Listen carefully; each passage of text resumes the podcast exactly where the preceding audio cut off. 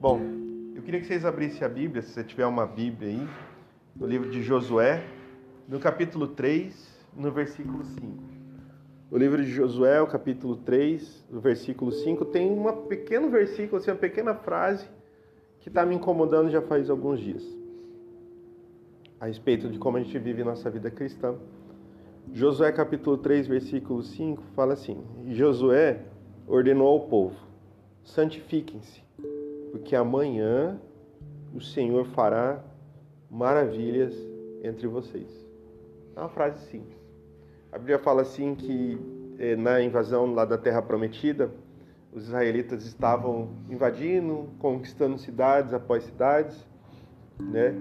E chegou em um determinado momento que eles se depararam com uma cidade muito grande, a tal da cidade de Jericó, e perderam no primeiro momento, e aí Deus traz orientações de como que eles vão conquistar aquela cidade.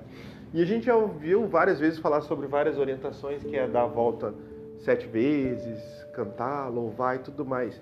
Mas a gente sempre deixa meio que passa batido essa frase. Josué ele fala assim: vocês devem se santificar, se consagrar, buscar a Deus, porque amanhã o Senhor vai fazer maravilha entre vocês. Então, guarde isso. Aparentemente existe uma preparação, uma expectativa, é, uma, um, algo que tem que ser feito com antecedência antes da manifestação de Deus nas nossas vidas. Aí você vai pegar a sua Bíblia e ir lá para o livro de Mateus, no capítulo 21, no versículo 12.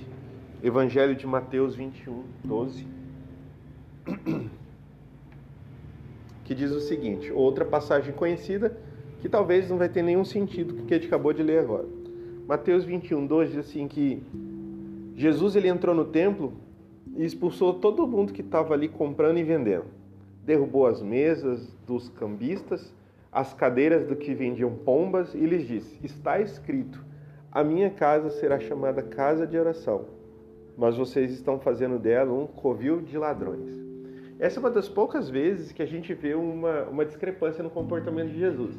Geralmente aquele Jesus amoroso, compreensivo, né, que sente e conversa com as pessoas. Esse é uma das únicas situações que a gente vê um Jesus assim que parece que pega o chicote e desce nas costas da galera, chuta mesinha, voa pomba, voa dinheiro para tudo quanto é lado. E aparentemente é um desvio assim no comportamento dele. E não foi errado o que ele fez. Ele estava ali demonstrando a importância daquela situação dentro daquele contexto. E ele fala assim: ó, vocês estão transformando a minha casa em comércio. Aqui é para ser casa de oração. Vocês estão fazendo dela um local de ladrões. Uma vez nós levamos minha avó né, numa conferência dessas assim. E como toda conferência tem sempre um monte de banquinha, pastel, não sei o que, não sei o que, não sei o que. Aí minha avó uma vez falou, não gostei daquele negócio. Igreja é igreja, não pode ter, não pode ter venda, né? Porque a casa do Senhor não é lugar de, de mesas, de, de, bancas, né? E o pessoal mais antigo fala sempre esse negócio. Eu falei, não, vó, o pessoal tá fora do, do, do ambiente do culto, o culto é ali, mas dentro do contexto, o pessoal tá vendendo, tá? Não é, não é um comércio, o pessoal tá fazendo aquilo ali talvez até para juntar dinheiro para financiar tudo, o próprio estar das pessoas ali. Toda vez que a gente lê esse versículo, a gente fala assim, bom, Jesus era contra a questão do comércio. Né? Então são dois pontos que é interessante. Primeiro, ele está falando que as pessoas estão subvertendo o propósito da casa de Deus, que era para ser casa de oração, está virando outra coisa. E ele fala segundo, aqui está virando um lugar onde se ajuntam ladrões. Então alguém está sendo roubado em alguma coisa. Quando a gente pesquisa na história, a galera aqui não estava fazendo nada de aparentemente errado as leis da época permitiam que eles vendessem as coisas. Então ninguém estava fazendo nenhuma contravenção, nenhum crime. O cara estava fazendo o direito dele. Ó, eu tenho um animal para vender, você quer comprar um animal, eu estou vendendo, você está comprando, estava tudo certo. Mas Jesus fala que está chamando aquela galera de ladrão. Então algo está sendo roubado, mas não é material.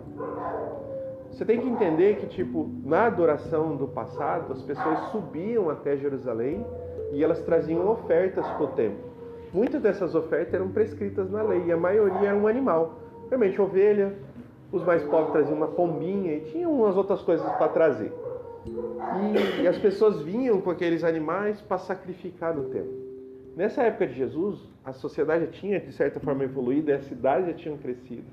Então era muito dificultoso para a galera pegar aquele animal, sair lá do, da cidade onde eu morava, lá do Caiobá, para chegar até lá em Jerusalém, carregando e arrastando o animal e tudo mais. Aí alguém tem uma brilhante ideia, assim, você não precisa trazer um animal da sua cidade, da sua casa. Compre o um animal aqui na, na, na, porta do templo. Então, tipo assim, criar uma facilidade. Pelo, eu não tenho que preparar o animal, eu não tenho que, que, que arrastar esse animal, colocar uma cordinha, puxar, e no meio do caminho encontrar um monte de gente com um monte de ovelha. Não. Eu cheguei no templo, facilitar a minha vida, né? Tipo Pix, máquina de cartão. Eu já chego aqui e vou ofertar. Só que tinha um probleminha. Todo mundo gosta de ler Malaquias. Lá no capítulo 1 de Malaquias, Deus fala assim: Olha, vocês trazem ofertas horríveis para mim, animais defeituosos, animais coxos, animais com, com, com, doenças, e eu não quero isso, eu quero algo perfeito. Então a única coisa que Deus ele exigia dentre os pré-requisitos da oferta é que a pessoa que fosse adorar, ela se preparasse. Ela se preparasse para ir no templo, ela preparasse a oferta, ela levava a oferta, oferecia a oferta. Quando Jesus ele fica bravo com as pessoas que estão no templo, porque elas estavam ali, entre aspas, facilitando a vida de quem estava vindo de longe, ele está criticando uma coisa mais profunda, ao meu ver. Ele está falando que está sendo roubado das pessoas a oportunidade e o tempo que elas tinham de se preparar para adorar o Senhor. Porque ninguém está cometendo crime. Ali, aparentemente, a não ser se o texto deixa claro que os caras estavam vendendo uma ovelha pelo dobro do preço, e tipo assim, ovelha na porta do templo é mais cara que ovelha longe, não sei se estava exigindo um lucro muito grande. A questão não era isso que estava acontecendo. Jesus critica o fato de as pessoas estarem sendo roubadas da oportunidade que elas tinham de preparar a própria oferta, de se preparar para a adoração e para estar lá. Veja o que Jesus critica: o fato das pessoas estarem sendo roubadas da oportunidade que elas têm de adorar ao Senhor, de, de se preparar para adorar ao Senhor, não só quando chegava no templo, mas desde quando elas saíssem de casa. As pessoas mais antigas têm esse costume. Elas falavam assim que o culto começava em casa, né? Quando a pessoa estava se arrumando, que ela falava que ela se preparava para ir na igreja, e esse ainda é uma cultura que ainda tem um resquício nos dias de hoje. Algumas pessoas chegam na igreja e elas dobram o joelho, né? E oram lá antes do culto começar.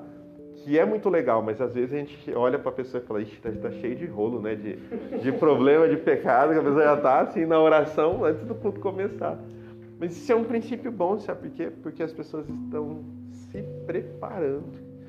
Aí a gente volta no versículo de Josué. Josué dá uma orientação para o povo. Amanhã Deus vai fazer maravilhas e milagres no meio do, da galera.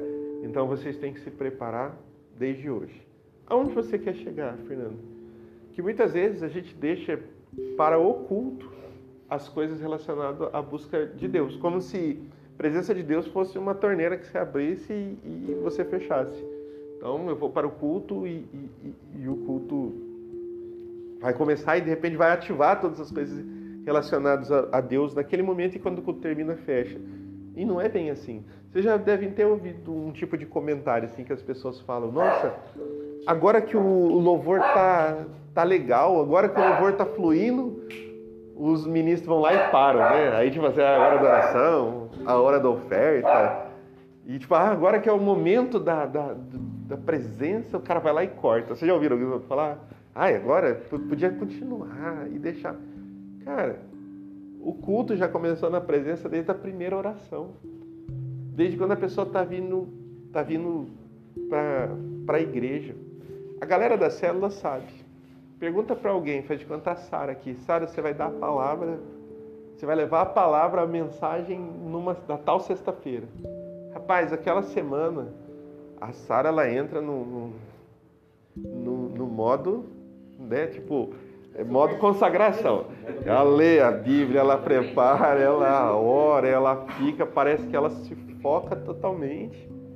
Não, estou tô, tô, dando exemplo, tô falando que é assim, mas geralmente é assim, a pessoa parece que entra naquele. Não, sexta-feira eu tenho que, que dá a palavra, então as pessoas elas elas como que fala, elas direcionam tudo em função daquele momento. O que eu quero chamar a atenção para nós nessa nessa noite é que o nosso culto não começa no momento que vocês chegaram aqui, ou quando a gente chega na igreja, a galera do louvor que chega uma, uma hora e meia antes. O nosso culto começa bem antes, na expectativa de que haverá uma manifestação de Deus, de que Deus vai falar, de que Deus vai manifestar, de que Deus vai nos usar.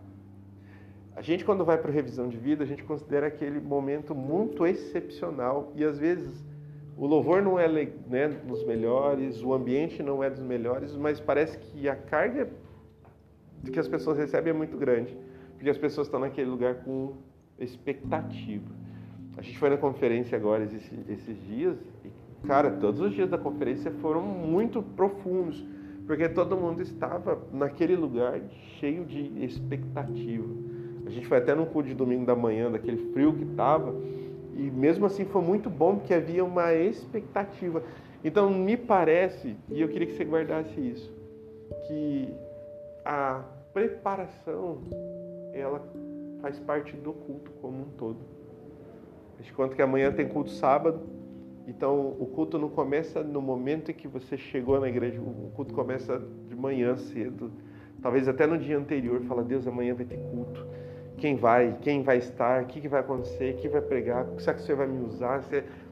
E, e, me parece que esse tipo de, de, de preparação é o que Jesus está criticando aqui, porque está sendo roubado das pessoas.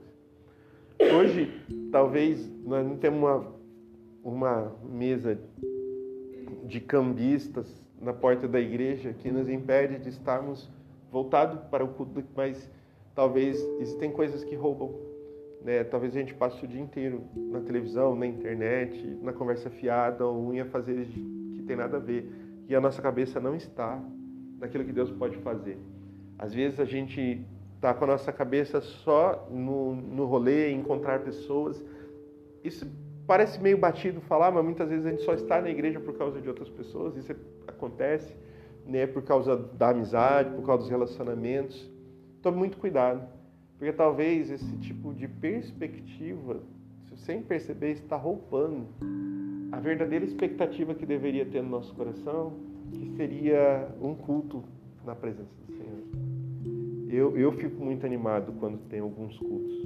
Outros já ficam assim, ai meu Deus, eu tenho que ir mesmo, né? Peraí, tem, falta, falta uns 10 minutos para o culto, eu saio de casa já. Cara, isso me incomodou uns dias atrás, por quê? Porque a gente sempre considera o culto, a, a, a, adoração ser uma coisa separada de nós, como se a gente fosse lá para receber. Mas o culto é uma extensão de todos nós.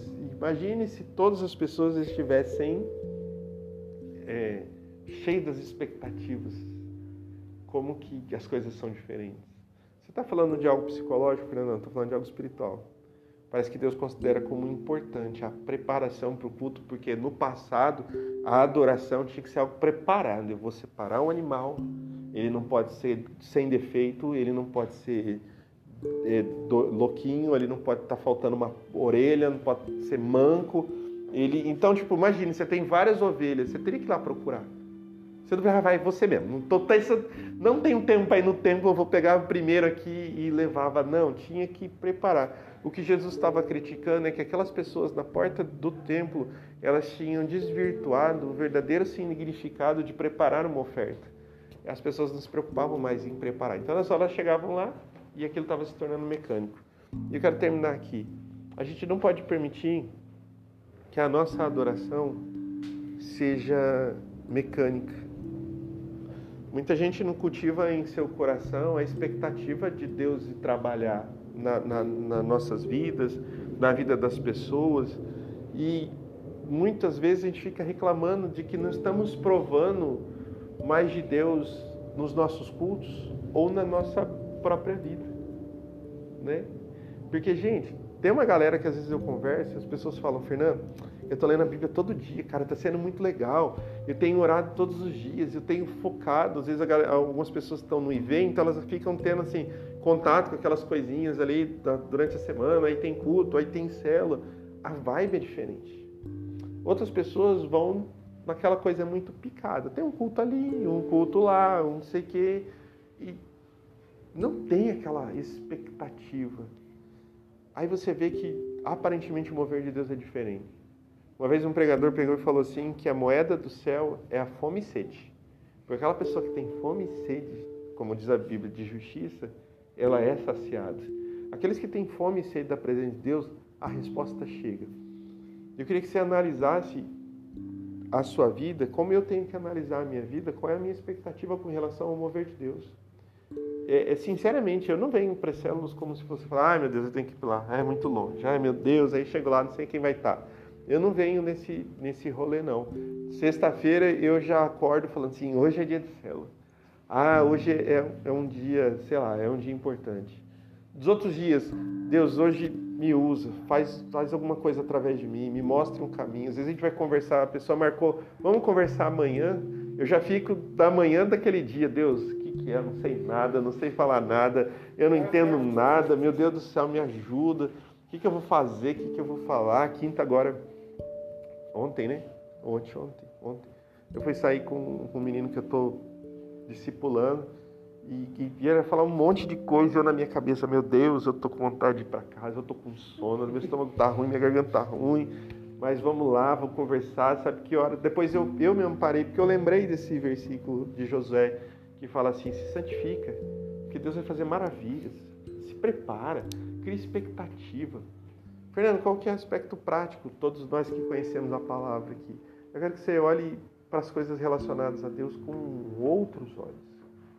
Não é só mais um culto, não é só mais uma sala de criança, não é só mais um, um rolê, não é só mais uma conferência, não é só mais uma revisão, não é só mais um louvor que a gente vai lá e tocar. Não, é possibilidades de Deus trabalhar. Você já parou para pensar que a gente vive entre essas possibilidades? Gente busca a Deus tudo, mas existe a possibilidade de Deus se manifestar na nossa vida amanhã. Existe a possibilidade de Deus usar a sua vida para abençoar a vida de alguém amanhã. Existe a possibilidade de Deus usar a sua vida para curar alguém amanhã. Existe a possibilidade de você aprender algo novo amanhã, de alguma coisa destravar na sua vida, de algo ser arrancado. Essa semana eu conversava com uma pessoa e a pessoa contou uma história complicada lá. Eu falei assim: olha, eu não tenho nenhum discernimento. Deus não me falou nada a respeito do que está acontecendo na tua vida mas eu, uma coisa eu sei, que existe algo que está aí dentro, que está né, aparecendo aqui, nesse problema. Nós vamos orar. Nós vamos orar e Deus vai, vai direcionar você ao, ao melhor caminho. E nós fomos lá, fomos orar. E eu fiquei feliz, porque eu não tinha resposta nenhuma, mas eu levei a pessoa para a palavra e fiquei feliz, cara.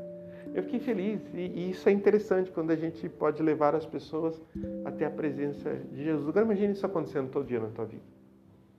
Aí você fala, ah, filha, não dá, eu trabalho. E eu. Como é que fala? Trabalho o dia inteiro, quando chego em casa tô cansado. E, cara, nós não estamos falando de um tempo livre que você vai parar para fazer algo. Nós estamos falando de aquilo que Josué disse. Você está preparado, porque amanhã Deus vai fazer algo através da tua vida. Uma mensagem que você mandar, um, um, uma oração que você fizer, e olha que a gente aqui ainda está falando de maneira evangelística, mas talvez você não é isso. Amanhã Deus quer livrar você de alguma doença, amanhã Deus quer fazer um milagre da tua família, amanhã Deus quer te levar para um outro patamar de relacionamento com Ele, mas é necessário ter expectativa. Essa expectativa não é assim, ah, tipo assim, vou cruzar os dedos, amanhã eu estou com expectativa, né? Não é cruzar o dedo, espero que Expectativa é o que você vai fazer hoje à noite com relação à sua vida amanhã. Expectativa é o que você vai fazer amanhã com relação ao culto que vai acontecer no final da noite. Expectativa é como você vai agir no domingo com relação à semana que você que você vai iniciar. Expectativa diz do nosso próprio coração estar preparado para Deus fazer algo. A gente sempre acha que a regra do evangelho, já estou terminando de verdade, para você não dormir que a regra do evangelho é um milagre. O que é um milagre? Eu estou andando na rua, 10 mil reais no meu pé, né? Tipo assim, isso é um milagre. Tipo, Pantanal Cap, que todo mundo fala que é mais fácil de ganhar porque é daqui do, do, do nosso estado. A gente acha que a, as respostas de Deus na nossa vida são milagres, e na verdade a resposta de Deus não são milagres.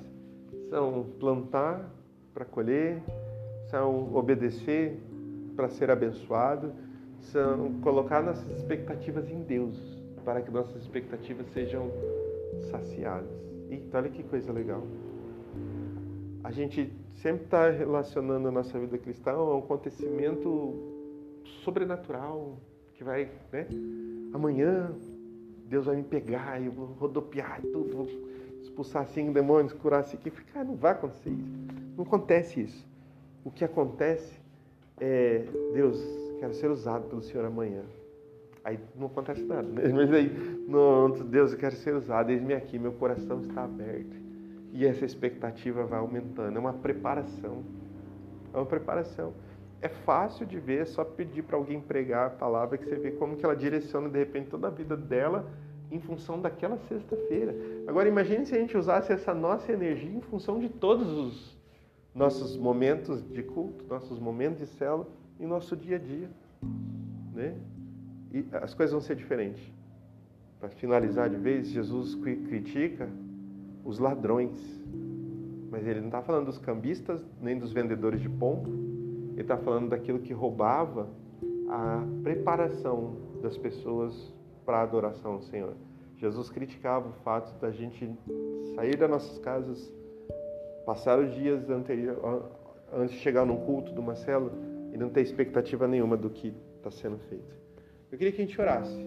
Assim, Deus, eu quero ser uma pessoa que tem que criar expectativa. Amanhã você vai andar com seus carros, vai trabalhar, você vai dirigir, você vai limpar a casa, mas se a sua cabeça estiver em Deus, cara, é outra vibe, é outra vibe. Mas Fernando tem muita coisa para pensar. Pense em todas as coisas mas fala, Deus, amanhã precisa ser diferente, algo tem que acontecer, algo tem que acontecer. E, e você começa a direcionar a sua busca e de repente você vê que tem mais coisa para orar e, e de repente passa a ser parte da nossa vida diária. Uma expectativa do que o Senhor pode fazer. E aí sabe o que Deus gosta de fazer? Suprir expectativa. Deus gosta disso. Vamos orar? Pai, em nome de Jesus, nessa noite, Deus, eu quero pedir perdão porque muitas vezes a gente vem para essas reuniões, a gente vai para alguma coisa relacionada à adoração, vigília, culto, célula, é, e, e, a gente não tem expectativa nenhuma. É como se a gente fosse chegar e, ah, vai rolar e o que rolar tá bom, mas Deus, a tua palavra diz assim: se preparem, porque amanhã o Senhor vai fazer maravilha no meio de vós. E esse se preparar é, é um preparar qualificado, que a Bíblia chama de santificar, fala de expectativa, de oração, de busca, de desejo. Sabe, Deus, a tua palavra diz que o Senhor criticou, o Senhor expulsou aqueles vendedores da porta do templo porque aquela situação toda roubava das pessoas a oportunidade delas se prepararem para adorar ao Senhor através daquele sacrifício. E muitas vezes, Deus, na nossa vida é assim as coisas roubam. As preocupações, a internet, o, o, rolê aleatório, nossa própria preguiça, nosso próprio cansaço impede Deus que a gente tenha uma, uma expectativa com relação a tudo que vai acontecer, mas eu não quero ser assim. Eu quero que amanhã, Senhor Deus, o Senhor nos use. Que amanhã o Senhor se manifeste no nosso meio. Que amanhã, Senhor Deus, o Senhor faça milagre em nossa vida. E que isso seja um desejo constante na minha vida, para que eu esteja me preparando, para que eu esteja, Senhor Deus, criando expectativas de que o Senhor vai fazer um milagre em nossas vidas. Que essa expectativa não saia do nosso coração que nós não sejamos pessoas, Senhor Deus, apáticas e, e, envolvidas na inércia, Senhor Deus, mas que nós sejamos aqueles que estão criando o desejo, a vontade, a expectativa do Senhor trabalhar e o Senhor vai responder essas expectativas em nossa vida, em nome de Jesus. Em nome de Jesus. Amém? Então, para você que não dormiu, crie expectativas. Faça com que sua vida seja voltada para isso. Deus vai me usar amanhã sei lá, alguém vai entrar no carro e eu vou falar alguma coisa. Amanhã Deus vai me usar no louvor, amanhã Deus vai falar comigo. Amanhã alguma coisa pode acontecer, talvez amanhã uma resposta que você tem colocado diante de Deus pode, pode se manifestar. Então, com expectativa. E não permita que nada roube isso do seu coração, amém?